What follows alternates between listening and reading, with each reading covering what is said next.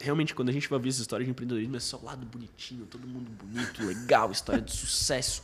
Cara, é muito suor, sangue e transpiração por trás, assim, sabe? Muita preocupação, muito frio na barriga. Cara, um Tá dia. aí até hoje, né? Tipo, Até hoje, até hoje.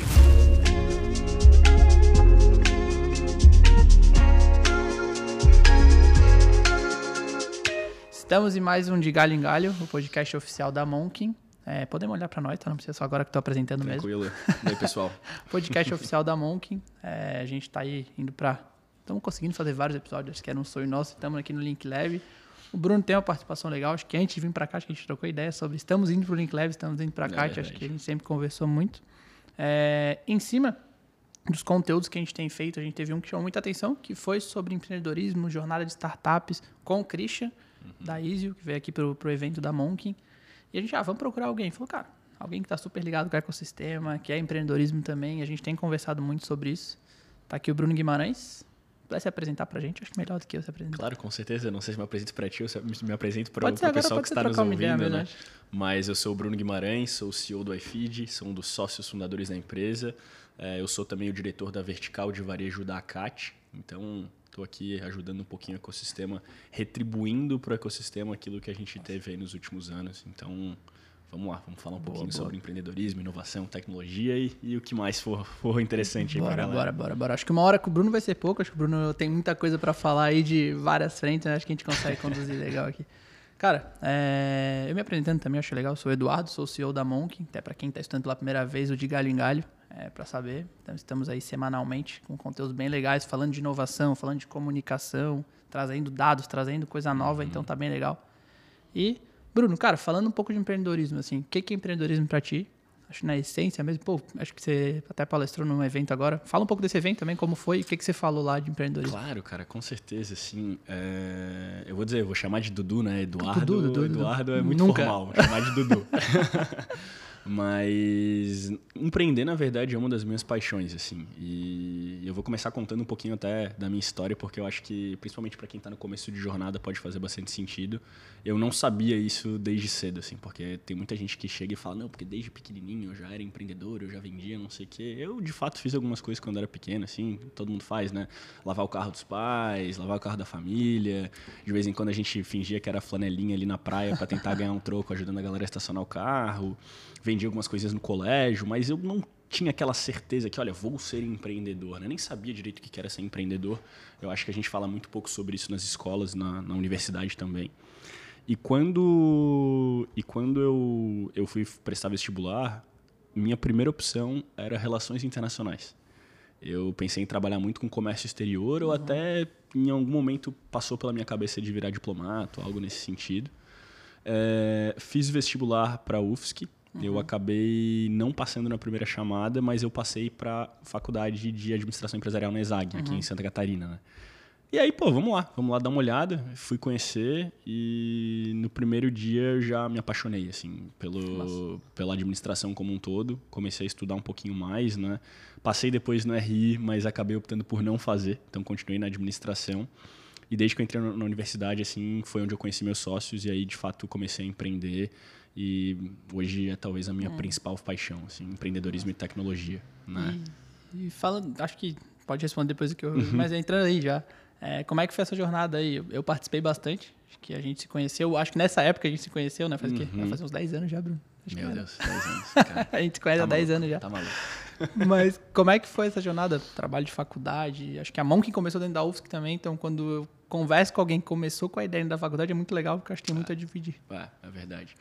Cara, então, na verdade, ah, o, vou contar sobre o iFeed, né? Pode que é ser. a minha primeira e única empresa Uhum. até o momento. né, Acho que podem vir mais pela frente.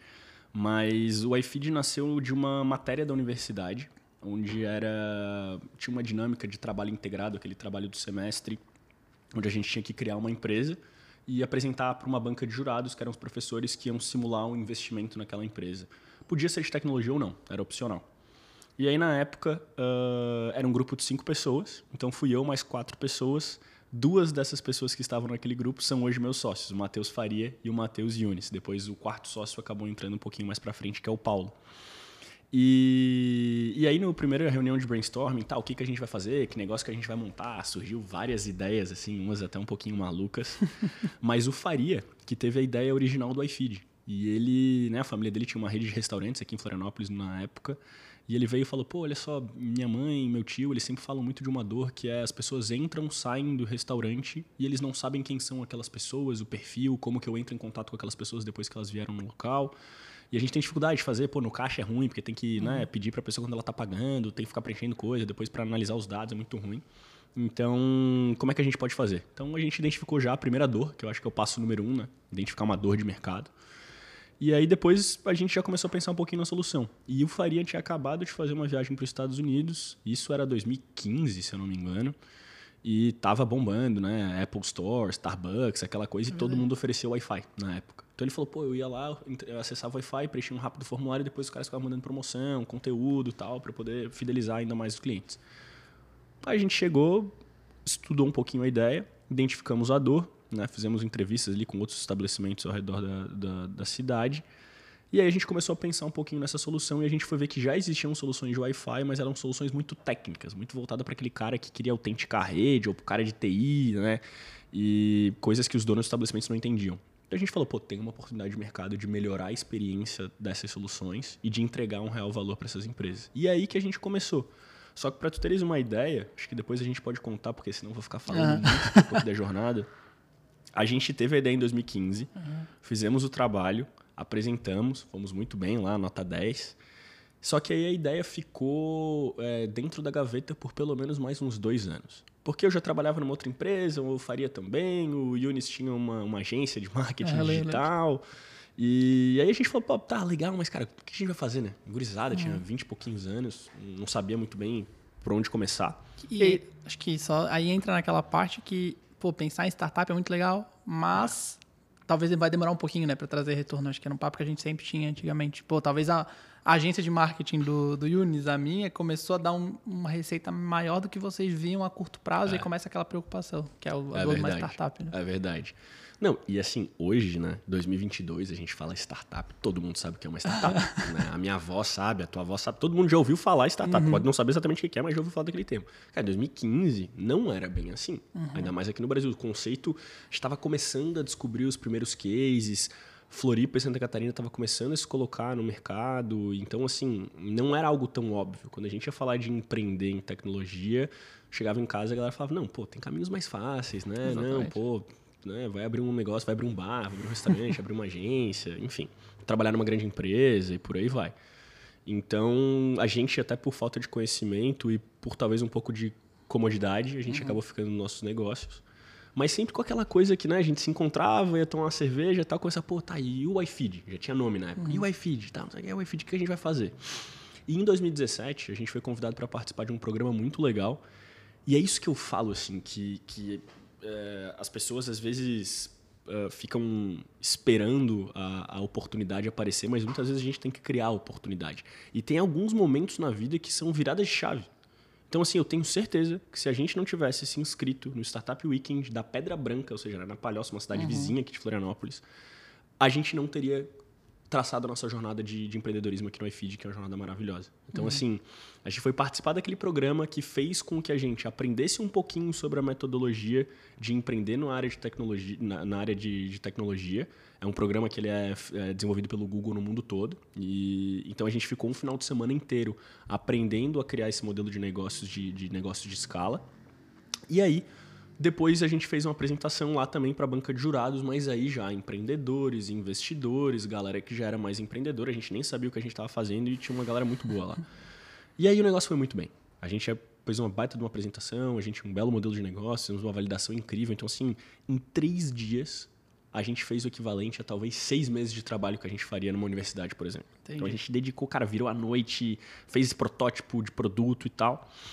E dali a gente começou a falar, pô, temos um negócio como é que a gente faz isso acontecer? E, e aí, dali em diante, a gente começou a, a botar um pouquinho mais a mão na massa.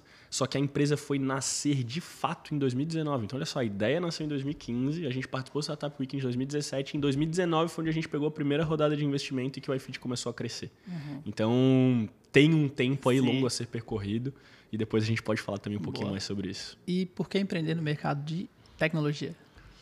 Pô, Dudu, isso é, uma, isso é muito legal, assim, porque hum, eu né, quando a gente foi iniciar essa jornada do iFeed, a gente obviamente começou a estudar muito o mercado de tecnologia.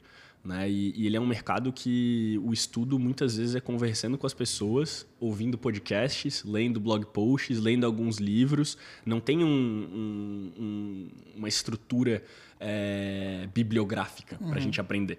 Não tem lá a teoria da administração uhum. de startup. Não tem. Né? Então a gente tem que ir muito atrás desses conteúdos. E, e a gente começou a aprender muito sobre o mercado como um todo. E uma das coisas que a gente percebeu é por que, que empreender no, no segmento de tecnologia é tão diferente. Primeiro fator, por conta da exponencialidade. Os negócios tecnológicos eles têm uma oportunidade, uma possibilidade de crescer exponencialmente, enquanto os negócios tradicionais eles acabam crescendo linearmente. O que, que isso quer dizer? Tem uma lei que é chamada Lei de Moore, que é uma lei do mercado. Né? Uhum. Gordon Moore foi um dos fundadores da Intel e, e ele descobriu que a capacidade computacional de um processador dobrava a cada 18 meses. Então, uh, a cada 18 meses que se passavam, os computadores eles se tornavam duas vezes mais potentes em termos de tecnologia computacional. O que, que acontecia com o custo? Reduzia drasticamente.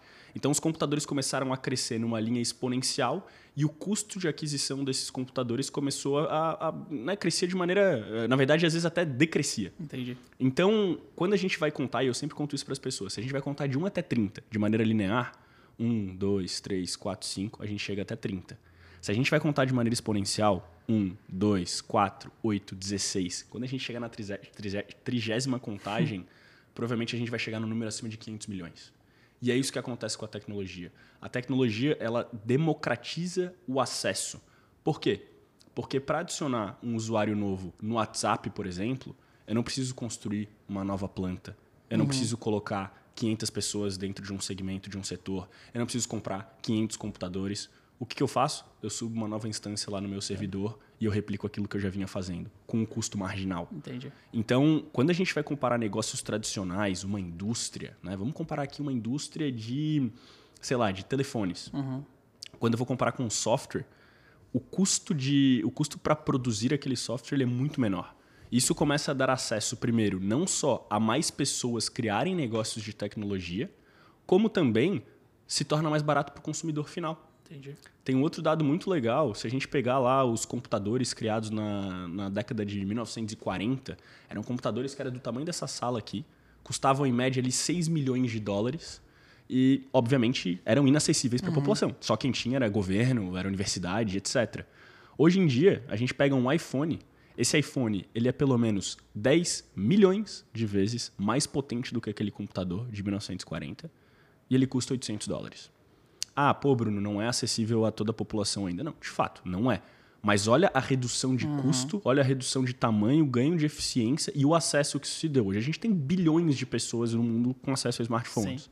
Então essa que é a grande beleza da tecnologia, isso que a gente começa a aprender e é, e é por isso que é apaixonante assim. E, e entra na, voltando naquele ponto da o Yunis tinha uma agência de marketing e tal, sei lá, vocês hoje devem atender por mês o quê? Quantas pessoas acessam o iFeed? É. é. Quantas a, pessoas hoje? A gente está falando hoje de mais de 2 milhões de acessos mês. Então, 2 milhões de acessos. Quanto é. seria para acessar 2 milhões, é. sei lá, de clientes dentro da, sei lá, uma agência de marketing? Exatamente. A gente, a gente até no, no Conecta Cuba, a gente conversou com o pessoal que está criando uma inteligência artificial para fazer posts. E aí eles estão com um projeto com o iFood, que eles estão atendendo hoje 6 mil clientes do iFood, 6 mil restaurantes. Olha só. E a gente conversou, cara, quantas pessoas teria que ter para atender 6 mil contas de, de Facebook, de Instagram? É de... Ele falou, cara, teria que ter umas mil pessoas, teria que ser um prédio inteiro. É isso aí. Não tem escala, não tem como contratar mil pessoas, não teria 6 mil clientes. Então a tecnologia aparecendo nesses momentos. E aí, quando a gente fala um pouco mais a longo prazo, quando... essa escala é exponencial, né? Que você falou, chega na 30 vez, passa de milhões. Então acho que muito Cara, legal. E eu vou dizer assim, até respondendo a uma pergunta que eu tinha feito para mim mais cedo, né? Ah, eu tinha feito uma palestra sobre empreendedorismo Boa. ali na, na, última semana e eu fiquei muito tempo pensando sobre qual que é o significado de empreender, né? É, e, e eu cheguei à conclusão que empreender é a capacidade de inovar, de resolver problemas que melhorem a vida das pessoas e de transformar o mundo através das nossas ações, sempre inspirando e motivando aqueles que estão ao nosso redor. Então, assim, o que, que é o legal disso que tu estás comentando? A gente tem agora a possibilidade de fazer um trabalho, por exemplo, aqui com o próprio podcast, né? É, com, obviamente que tem todo um esforço, tem toda uma estrutura aqui por trás, mas hoje, se, se a gente quiser, a gente pode levar essa fala aqui para milhões, quem sabe bilhões de pessoas, que é o que acontece hoje através do YouTube, que é uma tecnologia que foi construída para que isso seja Sim. possível com um custo muito, muito menor. Há 10 anos atrás, inviável. Uhum. Globo, acabou. Acabou. Vai na Globo, paga milhões e milhões e milhões boa, boa, e, boa. e, acabou. Não tem outra solução. Não democratizava de não, nenhum. Exatamente. Então a gente começa hoje a ter realmente essa capacidade de impactar cada vez mais pessoas, cada vez mais pessoas com um custo cada vez menor. A tecnologia ela é deflacionária, inclusive. Uhum. Se a gente começar a olhar esses últimos anos do mundo, é, como que a gente não conseguiu democratizar o acesso à educação, por exemplo? Né? Hoje em dia, a educação Sim. formal de escola, universidade, ela não é obrigatória. A gente hoje, no mercado de tecnologia, não contrata necessariamente olhando para currículo e olhando para, pô, onde é que tu se formou? Né? Não, é o que, que tu consegue fazer aqui. Demonstra para mim a o teu conhecimento. A minha dor é essa, eu preciso resolver Exatamente. isso. Exatamente. Tu se formar não quer dizer que tu tem conhecimento. Uhum. Essa é, é a verdade. O que então, importa é ter as manhas, né? É, o que importa é ter as manhas, exatamente, cara. É, é resolver o problema. É, no final das contas, é resolver o problema. Então, assim, é, isso, isso realmente eu acho que é, que é a grande beleza da tecnologia. E, e, é o que inspira tanta gente a vir trabalhar nesse mercado. Então, pô, eu acho que é, que é um negócio super bacana. Boa. Entra no evento, cara. Contou para mim, o evento teve da prefeitura, do Sebrae. Pô, bem legal, bem legal poder falar um pouquinho sobre isso, porque apesar da tecnologia ela ser é, ela tornar o acesso o, o, acesso à tecnologia ser cada vez mais é, democratizado e a tecnologia tornar o, o, acesso à informação cada vez mais acessível e por aí vai a gente sabe que ainda tem uma parcela da população que tem uma dificuldade é, grande de acessar esse mercado né é, e aqui Florianópolis, depois eu acho que a gente vai falar um pouquinho sobre isso. Floripa hoje é um dos principais polos de inovação do Brasil e é reconhecido hoje no mundo. Essa é, é a grande verdade. Então a gente saíram daqui grandes empresas de tecnologia. A gente pode citar algumas. A gente tem a RD Station, que foi vendida para TOTOS aí por 2 bilhões de reais. A gente tem a Nelway, que foi vendida para B3 também por volta de 2 bilhões de reais. A gente tem empresas como Lynx, que é ali atrás do, do Morro da Lagoa da Conceição. A gente Softplan. tem Softplan, uma empresa que já tem um faturamento aí de centenas de milhões. Uh, e várias outras. A gente uhum. tem também o que a gente chama dos dinossauros aqui do ecossistema. E várias outras que a gente vai, vocês vão ouvir falar na frente. Conta Azul, Involves hum. e por aí Feeds agora, que foi também a TOTS. Feeds, que também foi a TOTS que adquiriu. Que é nossa também, de trocar ideia no corredor, né? Exa cara, não, essa galera tava toda aqui até ontem. Tem a Decora, 100 milhões verdade, de dólares também, verdade, depois verdade, adquirida pela Century e tudo mais. Então, assim, tem muita gente boa aqui em Floripa e, e tem muito conhecimento que, que foi desenvolvido aqui na cidade. Mas para gente, talvez, que, é, que teve a possibilidade de, de estudar num, numa escola privada, a gente que, né, querendo ou não, a gente tem acesso a um computador, a gente tem acesso ao celular, a gente navega nesse meio com muita uhum. tranquilidade, uhum. pode se tornar até um tanto quanto óbvio. Pô, vou trabalhar numa empresa de tecnologia, pô, vou abrir uma empresa de tecnologia. Mas e para aquele jovem é, da periferia, ou aquele jovem que está no, no ensino público, que às vezes não tem acesso a um computador em casa ou um link de internet bom, ou vezes não tem nenhum espaço em casa para poder sentar e estudar direito. E, e, e, digo mais, a prefeitura que fez um estudo e começava a questionar os pais dessas crianças, olha, é, qual que é o, o que, você mais quer para seu filho? Ah, eu quero uma oportunidade de vida. Tá, e como é que tu vai atrás dessa oportunidade de vida? Ah, eu quero que ele se forme na faculdade. Tá, legal. E ele vai se formar na faculdade, ele vai conseguir o quê? Um emprego. O que, que é um emprego? Um emprego é ser advogado, é ser engenheiro, é ser médico ou ser um administrador para trabalhar numa grande empresa. São os empregos tradicionais. O que, que tem acontecido no Brasil? Hoje a gente começa a ver que existe um excesso de oferta desses empregos tradicionais. Então tem muito. Hoje, pô, é, faculdade de advocacia é a coisa que mais vem. Tem uma a cada esquina. Sem falar EAD. Uhum. Administração, não vou nem entrar nesse mérito. Administração, meu Deus, qualquer lugar que pula aqui uma faculdade de administração. Então tem muitas pessoas sendo desenvolvidas muitas vezes mal desenvolvidas, chega no mercado, o mercado não tem tanta posição para oferecer, Então, é, e os salários vão lá embaixo. Tem Sim, muita oferta, muita pouca oferta. demanda, cara, os salários vão lá embaixo. Enquanto no mercado de tecnologia tem muita oferta de emprego, tem poucas pessoas qualificadas, principalmente na área de desenvolvimento, e o que acontece? Os salários são altíssimos. E a gente tem uma mão de obra que ela não vai ser preenchida pelos próximos 10 anos. Isso aqui foi pesquisas internas do próprio, do próprio Estado. Então, a Prefeitura de Florianópolis teve uma ação muito legal é, de se conectar com a CAT, que é a Associação Catarinense de Tecnologia, o Senai e o Sebrae, para criar um programa que eu acredito que vai ser um programa referência no Brasil, que é o Floripa Mais Tech. A ideia é formar e capacitar esses jovens, principalmente as pessoas do ensino público, uh, a entrar no meio de tecnologia. Eles dão todos os cursos, todas as estruturas, linguagem de programação. E aí essa galera já sai podendo ser empregado, então eles já conectam com o mercado. Então vai formar jovens aprendizes para quem está ali é, abaixo de 18 anos, vai form- formar, é, formar desenvolvedores júnior para quem está no início de jornada. Se o cara quiser virar um desenvolvedor sênior, também tem trilha de conteúdo para ele. Então conectar é, a- as pessoas que, que não têm tanto acesso a esse meio, gerando valor para o ecossistema como um todo. Então, assim, foi um, é um movimento que eu acho super bacana. E, e aqui 100% né, apartidário, apolítico e tudo mais. É, é uma ideia boa que surgiu aqui na, na cidade de Florianópolis. E falando como CEO, é difícil achar desenvolvedor? Meu Deus, cara, é, é impossível. é impossível.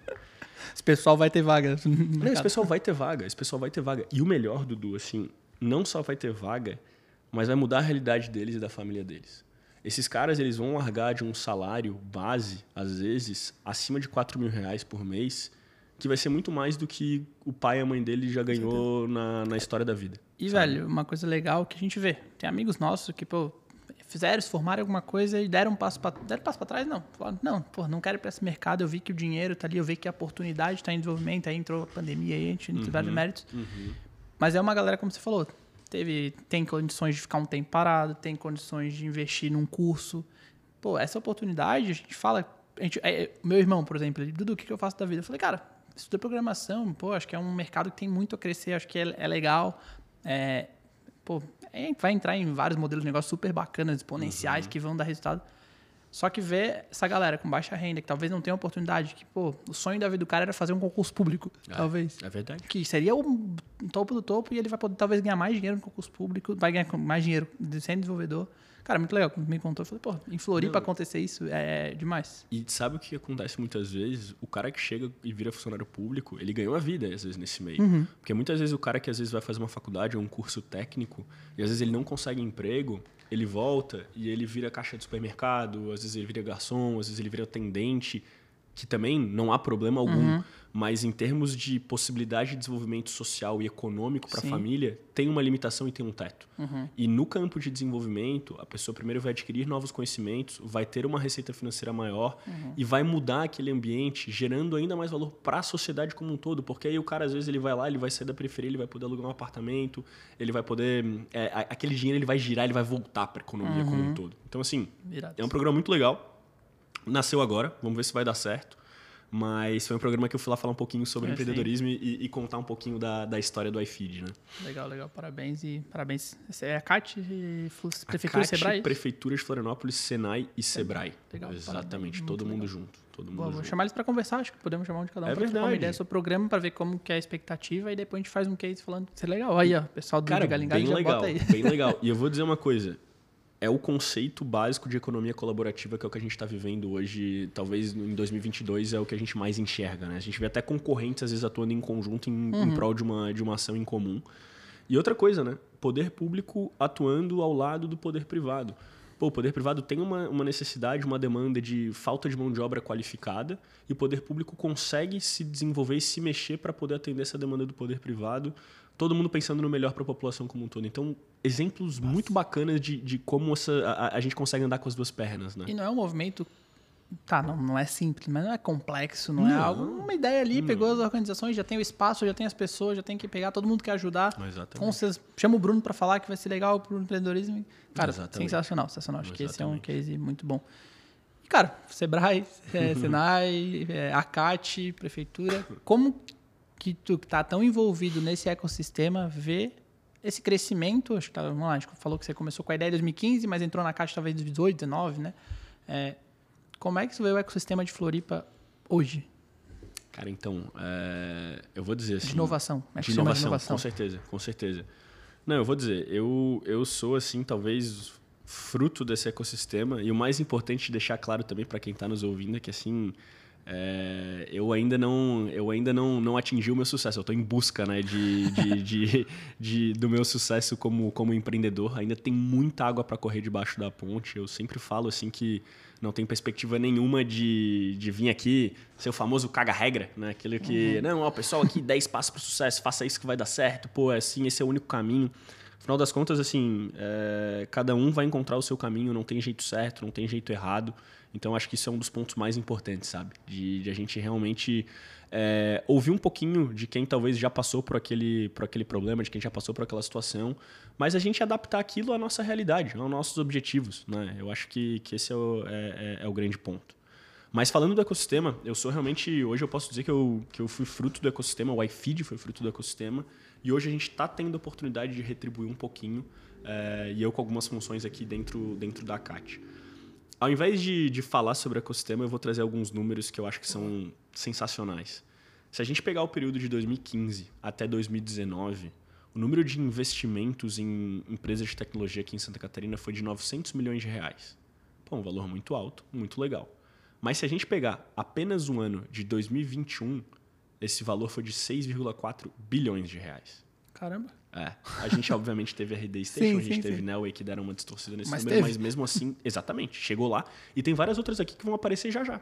Uhum. Um, dois, três anos depois vai ter empresa abrindo capital. A gente teve Neogrid também, que é uma empresa de Santa Catarina. Então, vão ter outras empresas que vão aparecer e as quantias vão aumentar cada vez mais. Então, o ecossistema foi se desenvolvendo e ele se retroalimenta, né?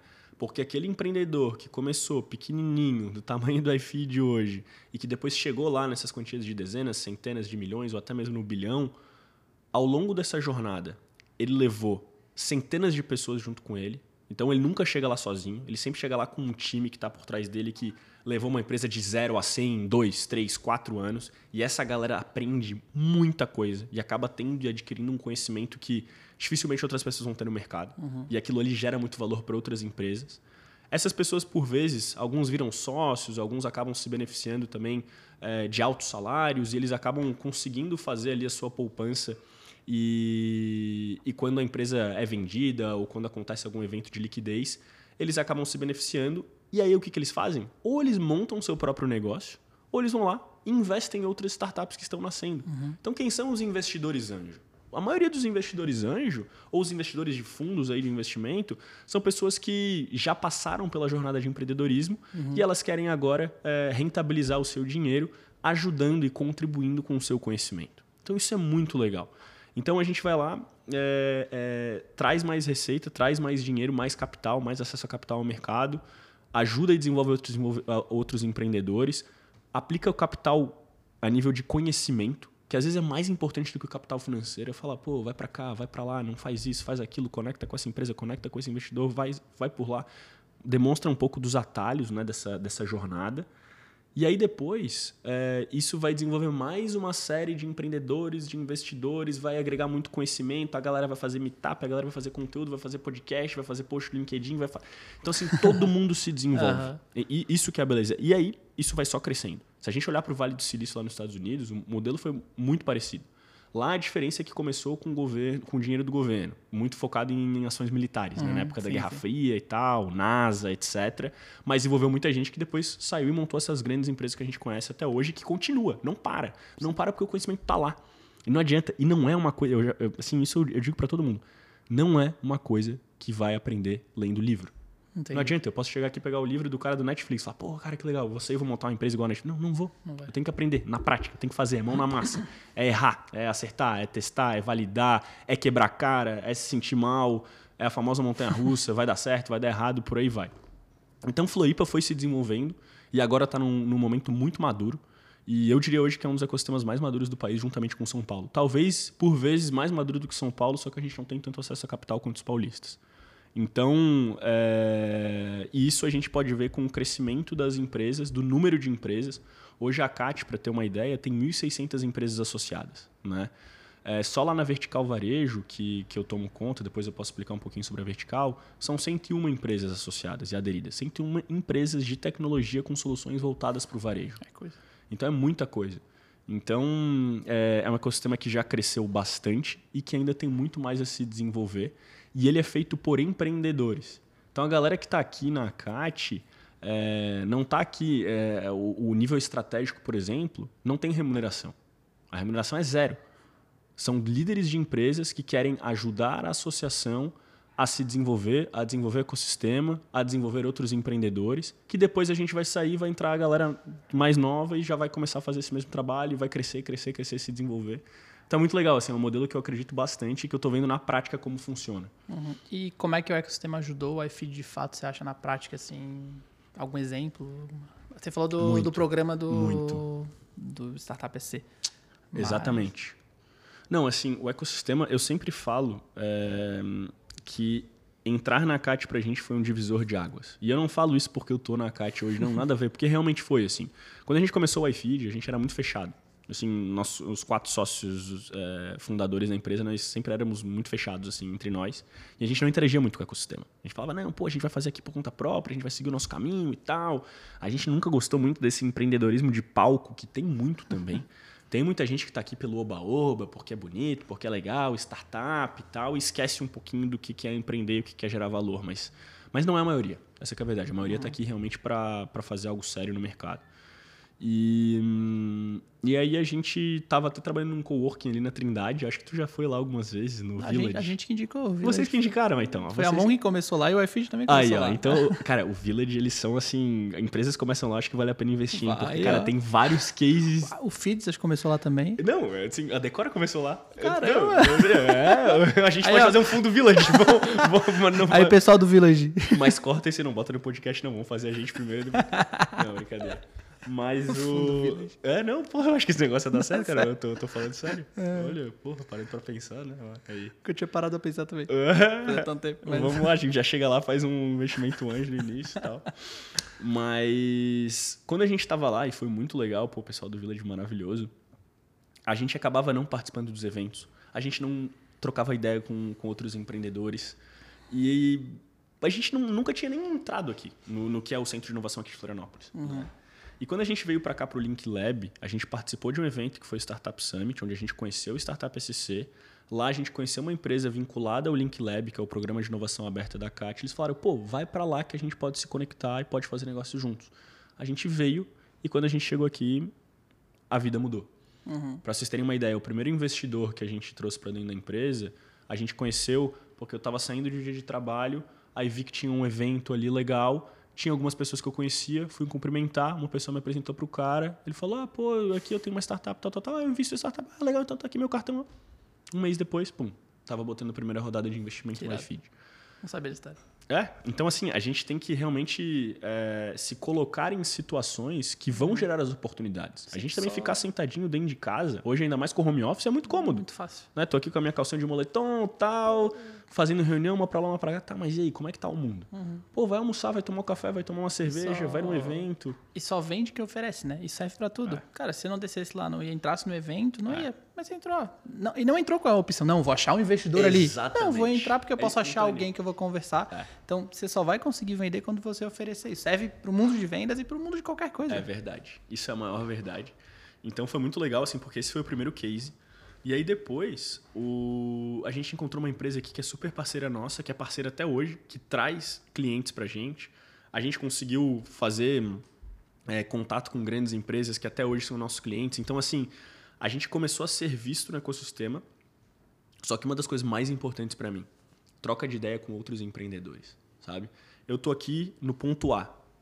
Tem o um cara que já tá, eu tô, eu tô no estágio 1. Tem o um cara que já tá no estágio 3. Cara, ele acabou de passar pelo estágio 2 que eu tô indo. Por que, uhum. que, eu não vou falar com esse cara e entender como é que foi a vida dele, o que, que ele fez, uhum. quais foram as dificuldades?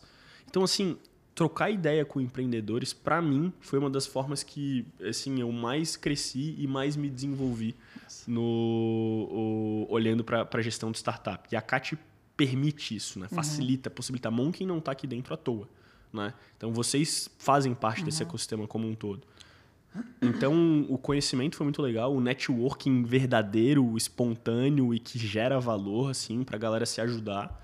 É, e, obviamente, no nosso mercado, a gente necessita, eventualmente, de capital. E, e os fundos de investimento, eles estão aqui...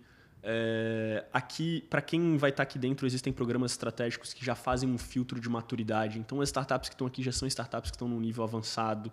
Então, assim, é, é muito legal, porque é como se fosse, sei lá, a gente estava jogando a Série B e agora a gente está jogando a Série A. essa é a verdade. então, eu, eu, eu, faria essa, essa análise. Tá, obrigado. Oh, obrigado. o... Acho que entrando numa linha mais de mal próximo papo. É, tem o Extema. Como que as verticais se como é que a CAT se organiza hoje dentro das verticais? O que, que são as verticais? Legal, legal. Isso aqui é bem importante falar sobre isso. É... Bom, quando a gente fala de ACAT, né, a gente está falando da Associação Catarinense de Tecnologia, a gente olha para o setor de tecnologia como uma horizontal. A gente tem tecnologia aplicada ao varejo, a gente tem tecnologia aplicada à energia, à saúde, à construção civil, uh, ao marketing, enfim. Tecnologia está aplicada hoje em quase todos os setores da nossa sociedade. Então, é muito genérico, né? Falar sobre a Associação Catarinense de Tecnologia. Tá, e aí, vamos falar sobre tecnologia, mas eu aqui falo, eu vendo para o varejo e tu vende para a saúde. O que, que, tem a ver um negócio com o outro? Então... falar de inteligência artificial, você está falando do, da saúde lá na... É, exatamente. O cara vai começar a falar de neurociência, aplicar... Não, não faço ideia, assim, mas o negócio é outro. Então, a CAT começou a, a entender essas diferentes demandas, mas não só temáticas, como também de estágio. Tem o cara que está crescendo hoje, que montou o produto mínimo viável dele, que está começando a validar o produto dele no mercado, está começando a estudar a, a, a, o negócio. E tem o cara que já está com cliente, tem o cara que já está com a fatura de dezenas de milhões, tem o cara que já está numa jornada de IPO. Tem várias empresas, vários estágios. Então a CAT se dividiu em alguns programas estratégicos. Então tem desde o ACAT Startups, que é um programa de educação empreendedora, onde começa a entrar ali é o topo de funil, né, onde entra as startups que estão crescendo, elas se desenvolvem e depois elas vão para os outros programas. Tem incubadora que é o Midtech, é a quinta melhor incubadora do mundo, então reconhecida é, globalmente. Tem o programa do Link Lab, que é um programa de inovação aberta para conectar com, com grandes corporações, e tem o programa de verticais. É, hoje são 11 verticais de negócios, uh, 500 empresas aderidas ao programa de vertical. Só na Varejo tem 101 empresas, a Varejo é a maior vertical. Então, fazendo jabazinho para Varejo aí. Gosta. É, galera, a galera vai bem. Mas é, qual que é o objetivo? Criar conexões e gerar negócios entre startups e varejistas. Então, o que, que a gente faz? Todo mês a gente se reúne com uma grande empresa Uh, já trouxemos GPA, já trouxemos Ambev, já trouxemos aqui de Santa Catarina Lojas Queires, Grupo Coque, temos como patrocinadores Grupo Almeida Júnior. Uh, então, todo mês a gente traz uma grande empresa que vai lá, se apresenta, conta um pouquinho sobre a, a sua empresa, fala quais são as dores delas. Ah, então eu estou com uma dor aqui na logística, não, eu estou com uma dor aqui na experiência de loja, não, eu estou com um problema aqui no Wi-Fi da minha empresa. Então, elas trazem as dores e as startups interagem com a grande empresa para entender um pouquinho melhor e depois a gente faz o que a gente chama de matchmaking, a gente faz a troca de cartões. Tá, então, pô, legal, eu resolvo essa dor, pô, então posso apresentar meu negócio para ti, depois a gente marca lá um pitch deles, fazem as apresentações. Então é um mero programa de conexão para facilitar, porque quando a startup está nascendo, não é tão fácil entrar em contato com o grupo Pão de Açúcar, não. entrar em contato com o Itaú, entrar em contato com o Ambev. Esses caras eles estão ali recebendo milhares de mensagens no LinkedIn, milhares de ligações, milhares de WhatsApp, e eles têm que saber fazer algum filtro. Então a CAT faz esse filtro, conecta com as startups que em tese fazem mais sentido e a gente consegue ser mais assertivo e como um grupo a gente consegue chegar lá com uma relevância um pouquinho maior. Então é um pouquinho do que a gente faz lá na vertical e vem dando muito certo, assim, vem funcionando muito bem. Eu, o iFeed mesmo já fez vários negócios a partir da, da vertical. É, a gente está lá desde 2019. Eu assumi a vice-diretoria no ano passado e assumi a diretoria nesse ano e venho tentando ajudar. Tem também o vice-diretor, que é o Fábio, que faz um trabalho maravilhoso. Tá? Na verdade, o cara é, é dá aula para mim, essa é a verdade. Ele vendeu a empresa dele agora pro, pro Grupo Boticário, um cara que, porra, me admiro pra caramba, assim. E então tá todo mundo ali para aprender, sabe? Então isso é, isso é muito legal. E para ajudar, exatamente. Legal, exatamente. legal. E tá, deixa eu entrar numa linha. É... E como é que foi o crescimento vertical varejo? Eu sei que. Eu lembro quando vocês começaram lá a mexer, agora uhum. tá com 101, uhum. pô. Como é que chegou nesse estágio?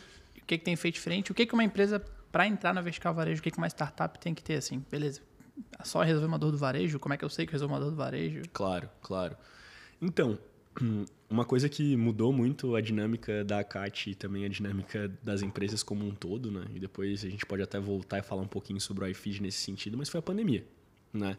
Então, até 2019, as reuniões eram todas presenciais, aqui na CAT, em Florianópolis. Então, o pessoal uhum. vinha, pô, saía às vezes lá do interior do estado, perdia um dia, vinha até aqui, parava o carro, tum, almoçava, vinha, participava da reunião da vertical. Era, era realmente um evento, quase. Uhum. E aí veio pandemia, lockdown, todo mundo se fechou em casa e a gente teve que fazer essa mudança para o modelo híbrido. Né? Então, o modelo, na verdade, no primeiro momento online. Hoje é híbrido, mas no primeiro momento foi online. E aí, o fato de ser online potencializou o crescimento da vertical. O varejo, em 2019, é, desculpa, 2020, quando veio a pandemia, foi talvez um dos setores mais afetados, né? Então, simplesmente, a galera que tinha loja física teve que fechar a porta. E pessoas digitalizar de uma forma absurda. É, to, o que todo mundo fala, né? Que catalisou a transformação digital. Uhum. O que era para ser feito em 50 anos foi feito uhum. em seis meses. No, no último podcast que eu, que eu sentei aqui, o cara falou um negócio legal. Que a tecnologia estava crescendo, só que a cabeça das pessoas não. É. Então, tem o Skype há muito tempo. Tem o Google Meet há muito tempo.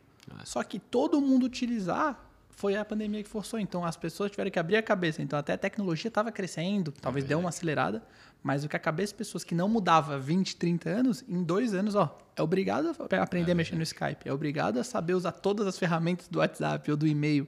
Então a cabeça das pessoas acho que foi o grande ponto de virada na pandemia. Cara, isso é verdade. E entra naquela linha. A nossa cabeça ela foi programada para identificar mudanças lineares, mudanças graduais, uhum. enquanto a tecnologia é exponencial. Então a gente teve que aprender a partir da pandemia a mudar a nossa uhum. cabeça de uma maneira exponencial. A gente teve que mudar muito rápido o nosso estilo de vida. Então acho que isso conectou bem. E como o varejo começou a ter muitos problemas e muitas dores, obviamente que aconteceu, é da crise que vem a oportunidade. Vários negócios começaram a crescer e prosperar e aqueles caras que estavam lá batendo na porta do varejista para vender um negócio digital pro e-commerce que o varejista fala: "Cara, não, isso aqui é 2% do meu faturamento, não quero nem falar contigo".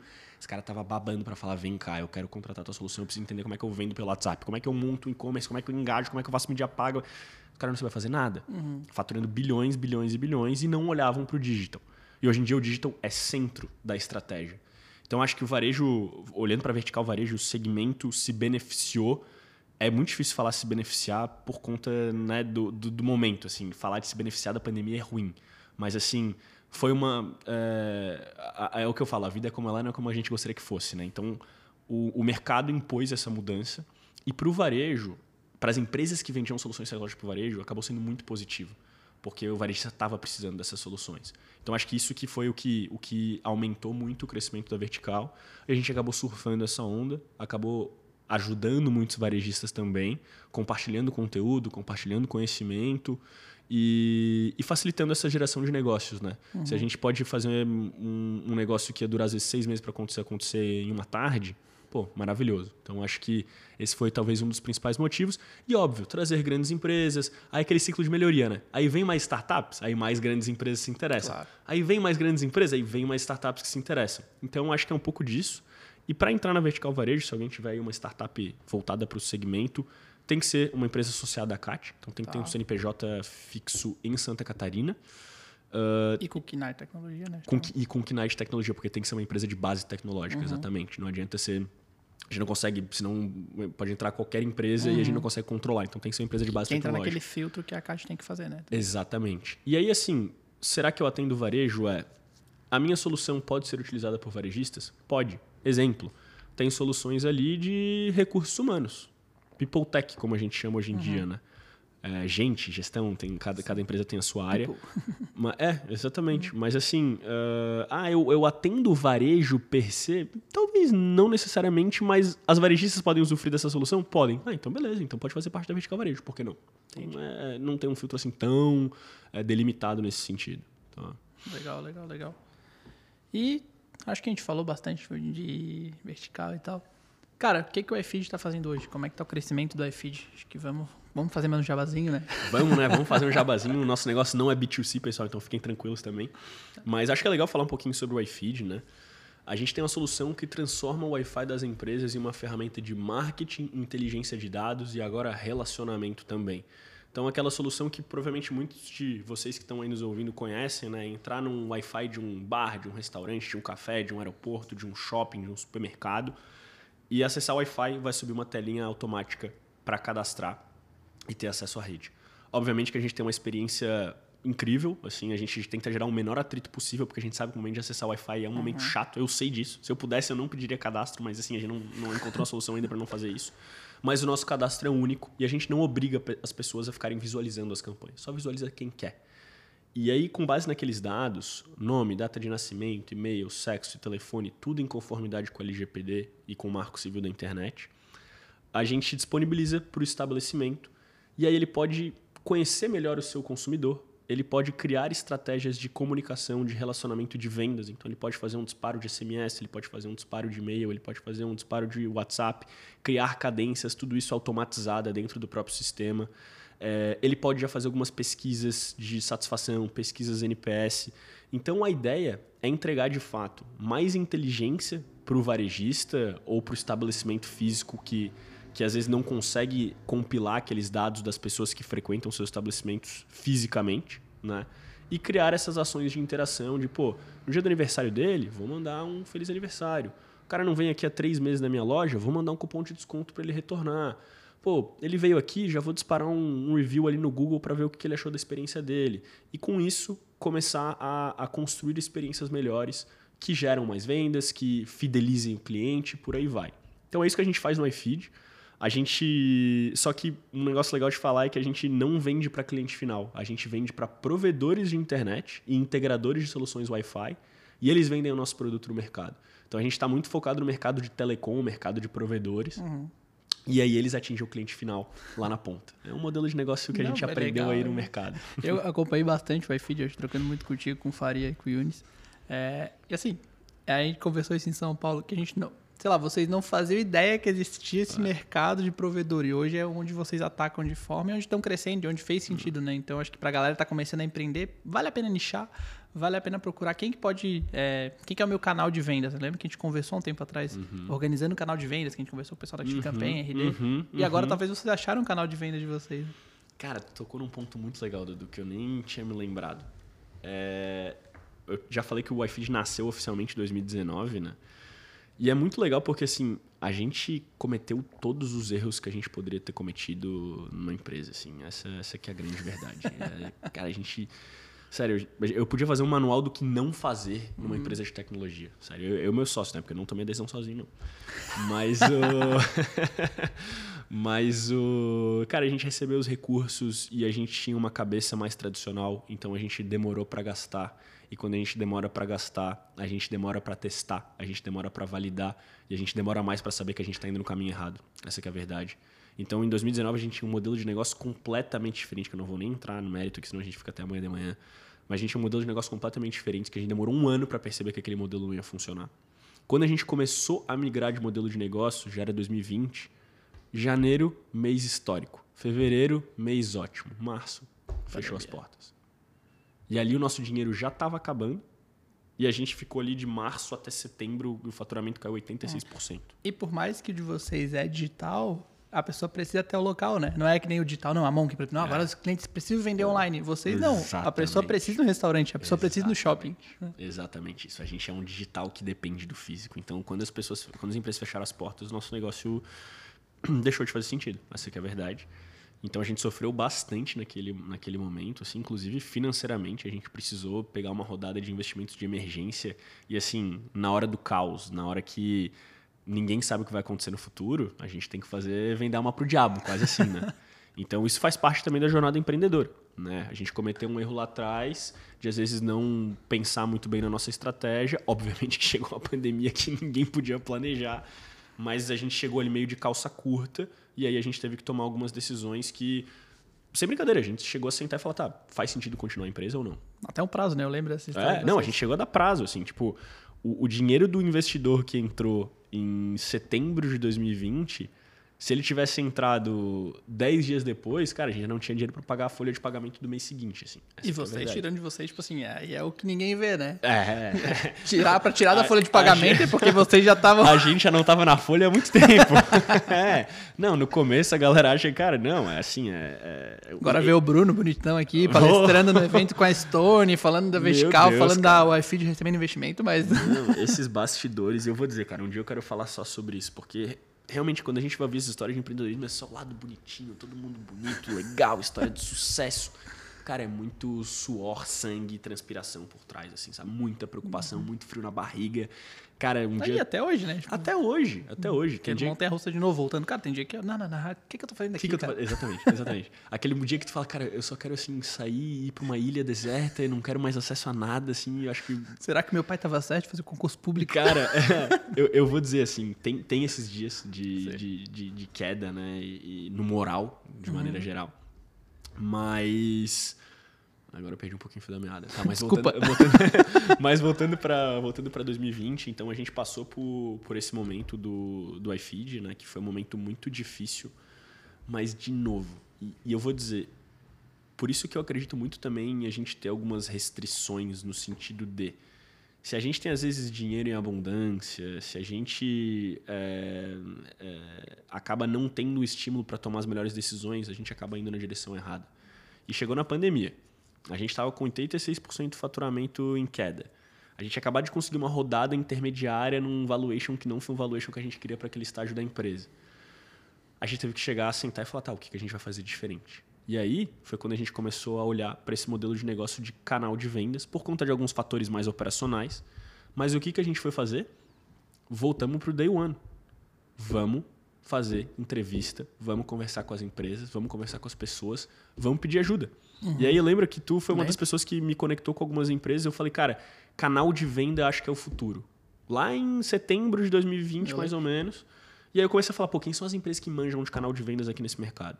Ah, RD, Active Campaign, Hyper, hum, Nelway, uh, Nelway uh, cara, mais umas ali, Conta Azul. Conta Azul, Conta Azul. Cara, fui, fui lá, listei uma, Pipefy, listei umas 10 empresas, fui no LinkedIn, head de canais dessas empresas. E aí, pô, eu sou o Bruno aqui, sou de uma startup, tá, tá, tá, pô, podemos falar sobre canais?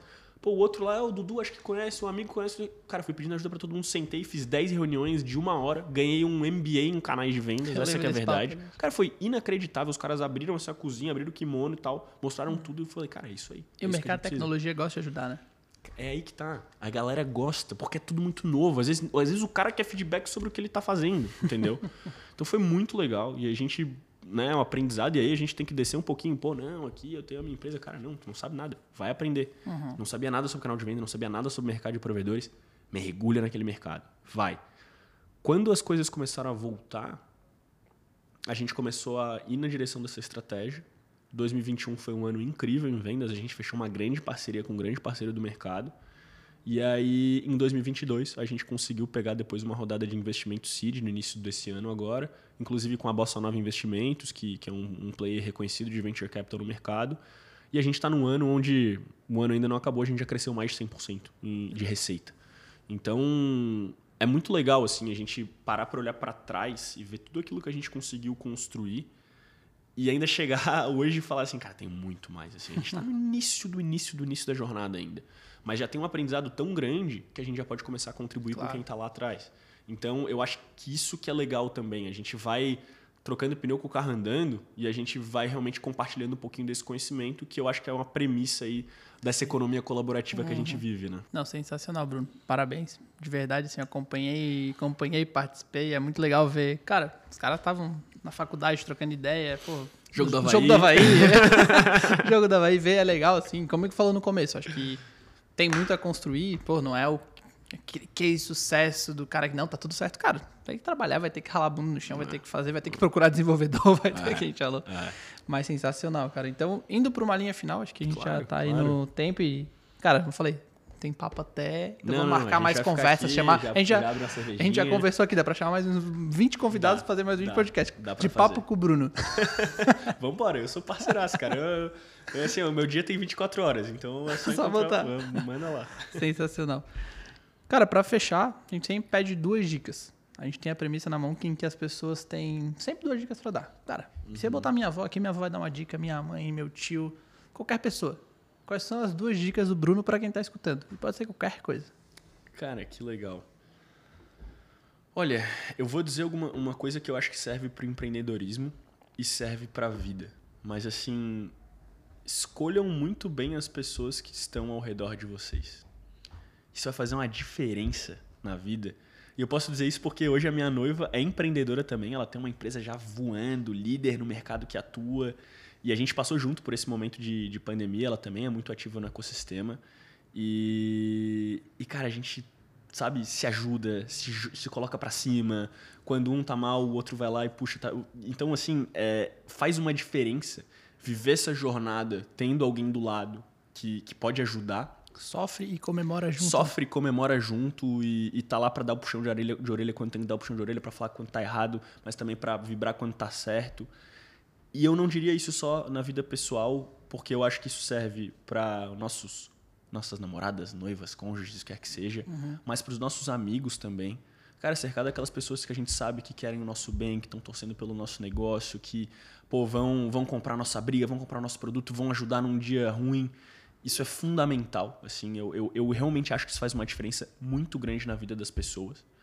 E, obviamente, os sócios, né? E aí, Dudu, tu conhece uhum. todo, toda a galera lá do iFeed. Cara, eu falo para eles, assim, eu falo para todo mundo, eu não me vejo mais abrindo um negócio na minha vida sem tendo eles do meu lado. Assim, eu não quero. Mesmo sendo meio ranzinho, o outro ali, né? Não, pô, meu Deus, eu não vou. Aí eu, aí eu não vou lavar a roupa suja aqui, né? Mas, cara, mas é um negócio inacreditável, assim, porque é, a gente se dá muito bem, a gente já se conhece, cara, a gente tem uma sinergia inacreditável e, e é um problema a menos, assim. É uma coisa a menos para resolver, a gente pode focar só no negócio, a gente se respeita muito.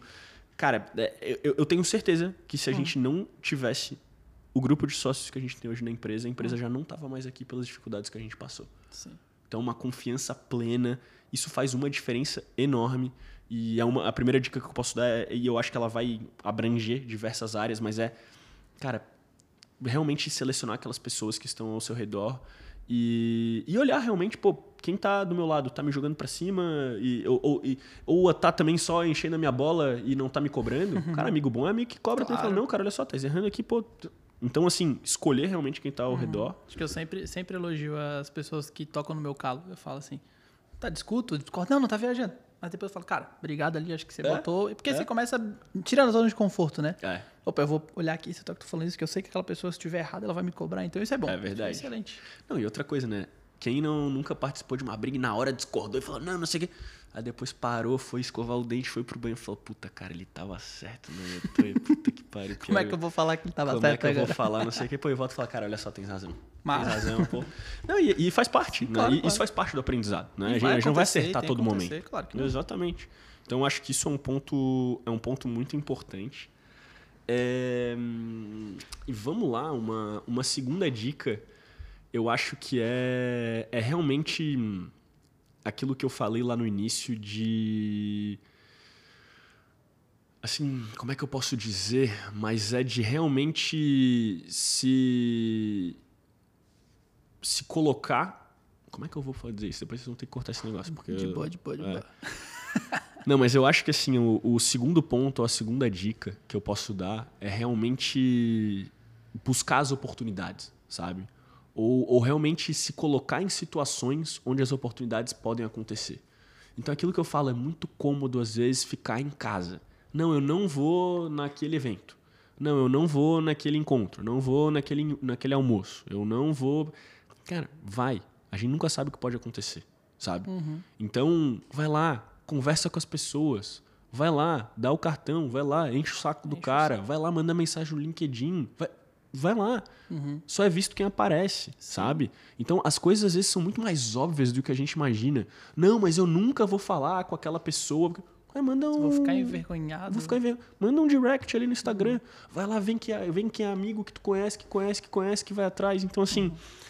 Sabe, a, a, a, oportunidade também vem para não só para quem tá, tem sorte ou tá preparado, mas ou também para quem um vai atrás. absurdo, né? Acho que a gente fala muito na mão que, cara, tem quantas agências como a Mão queriam estar tá aqui e não estão conversando? Ou a gente tá agora no evento no Cubo também não. Cara, mais de mil, cem mil pessoas fazem o que a gente faz. No grosso, assim, a gente acha que a gente tem um pensamento, uma cultura diferente, mas muito é porque a gente foi oferecer, É encher o saco. É verdade. É, abriu mão de algumas coisas muitas vezes e falar assim, cara, talvez eu não vou ganhar aqui agora para no segundo momento ganhar.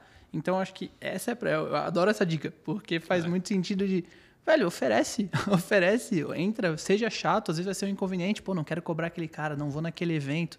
Cara, o não você já tem, você não quer É o famoso não já oferecer. Exatamente. Não, é exatamente isso aí. Eu acho que isso assim é, é fundamental.